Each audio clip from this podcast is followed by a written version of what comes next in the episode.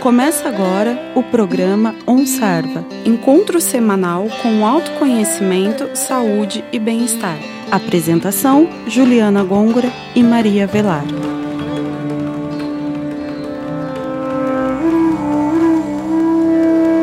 Olá, ouvintes do OnSarva. Iniciamos mais um programa aqui na Rádio Fiscar 95,3 FM.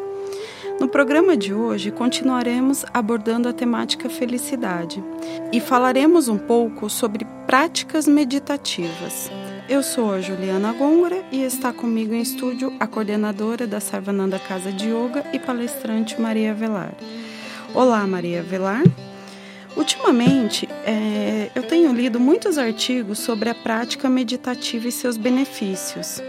Você pode compartilhar conosco o que são essas práticas e qual a sua contribuição para o nosso equilíbrio emocional, atencional e para o nosso bem-estar? Olá, Juliana. Olá, ouvintes da Rádio Fiscar. As práticas meditativas, elas existem há vários séculos, milênios.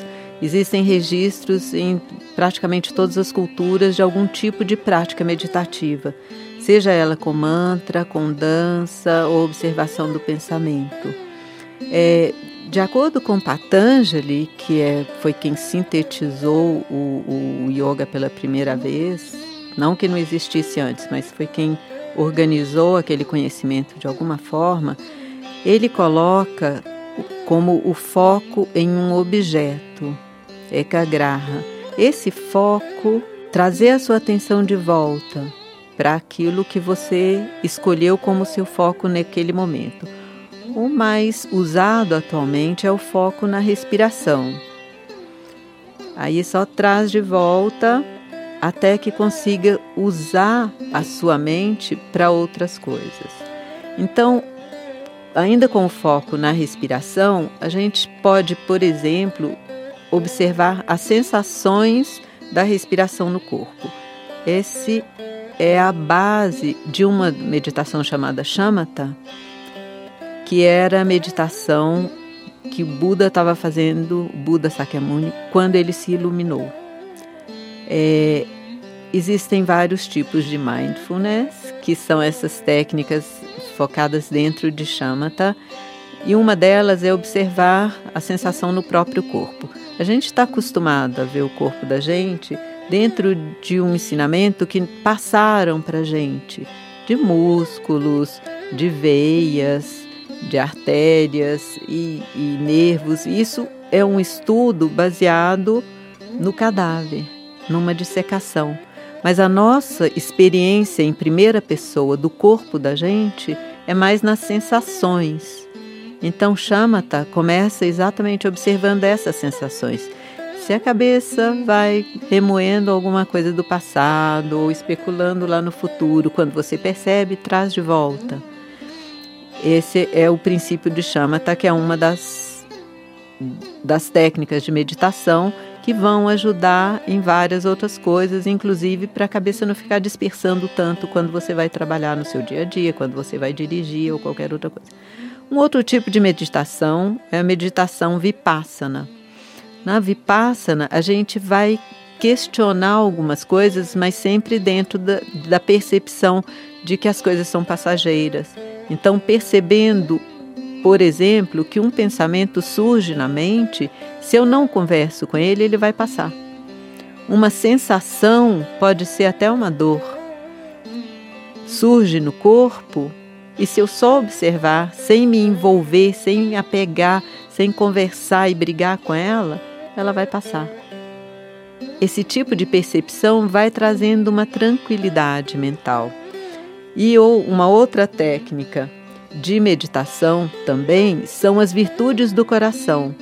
Aí a gente vai desenvolvendo temas que são bons para a gente e para os outros. Em geral, a gente trabalha quatro temas: a bondade amorosa, que é a gente ter esse tipo de bondade com a gente em primeira mão, senão a gente não vai conseguir ter com os outros. É desejar ser feliz, desejar encontrar as causas da felicidade, E a gente pode buscar momentos na vida da gente, lembrança desses momentos, quais foram as causas que nos levaram àquele tipo de felicidade e buscar trabalhar nessas causas. Aí sim a gente vai conseguir a felicidade. Da mesma forma, com a compaixão, que é desejar se libertar das causas que levam ao sofrimento, em vez de ficar brigando com os sintomas, com o sofrimento em si, mas quais foram as causas que me levaram àquilo. E à medida que eu consigo perceber que já teve situações na minha vida em que eu tive momentos de sofrimento e que eu consegui me libertar daquele sofrimento, porque tudo passa, compreender como eu consegui me libertar e trabalhar em cima disso para que eu consiga desenvolver essas causas em outras situações também. E desejar para mim, desejar para as pessoas que eu mais amo e expandindo esse círculo. Para as pessoas que de alguma forma são meus amigos mais próximos, pessoas neutras, mas que eu convivo no dia a dia, seja no trânsito, seja no comércio, e expandindo para outras pessoas que também têm alguma coisa em comum, ou porque moram na mesma cidade, ou porque são do mesmo estado, ou porque são do mesmo país e porque são do mesmo planeta. Por que não? Considerando a correria do dia a dia dos estudantes, é, ou de mães, pais que trabalham, buscam filhos na escola, às vezes tem esses eu vou chamar de colapsos, né, de ansiedade e outros sentimentos. E você fala muito da meditação, né, trazer você de volta para o seu eu. Alguma técnica rápida, assim, que você possa praticar no carro, no ônibus, andando ou até mesmo em casa? Porque eu acho interessante passar isso também para as pessoas, para que elas comecem a conhecer esses benefícios, não só na teoria, mas também na prática. O ideal é a gente vivenciar isso que a gente chama de mindfulness o tempo todo, ou atenção plena. Então você não precisa de tirar um momento. Claro, quando tira é melhor para você observar a sua mente. Mas no dia a dia, se você, na hora que for tomar banho, em vez de já ficar pensando que roupa que você vai vestir e para onde que você vai, se você curtir aquele prazer do toque da água na sua pele, sentir o cheiro do sabonete ou do shampoo, curtir o momento, já vai trabalhar isso. Também, na hora que você estiver almoçando, estiver comendo alguma coisa, em vez de ficar conversando ou assistindo televisão ou discutindo alguma coisa, curtir o perfume, quer dizer, no caso, o cheiro da comida. Às vezes é uma coisa que você gosta muito e que se você estiver preocupado com outra coisa, você não vai sentir. Sentir o sabor enquanto está na sua boca, sentir a mastigação, trazer sempre a sua atenção para o momento presente. Quando você está dirigindo, dirigir. Prestar atenção na marcha que você está passando. Como, quer dizer, atualmente tem muito carro que é automático. automático mas prestar atenção nas coisas que estão em volta, no caminho que você está fazendo, em vez de ficar perdido em algum pensamento que está, ou a maioria das vezes, ou remoendo alguma coisa que já aconteceu, é passado, já passou, ou antecipando alguma coisa que é uma das ansiedades. É sempre querer antecipar e ficar preocupado com uma coisa que, felizmente, nem tudo vai acontecer de acordo com os medos que a gente cria as situações. Então, é a prática do dia a dia, ficar atento naquilo que você está fazendo em cada situação, o tempo todo. Obrigada, Maria Velar.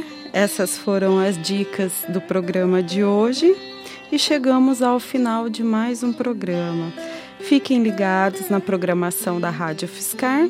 Entre em contato conosco, mande suas perguntas, dicas através do e-mail programa onsarva.gmail.com e curta a nossa página no Facebook.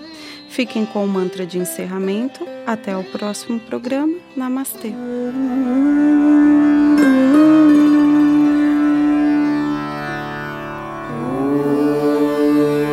सहनावतु सहनौ भुनक्तु सह वीर्यं कर्वावहै तेजस्विनावधितमस्तु मा विद्विषावहै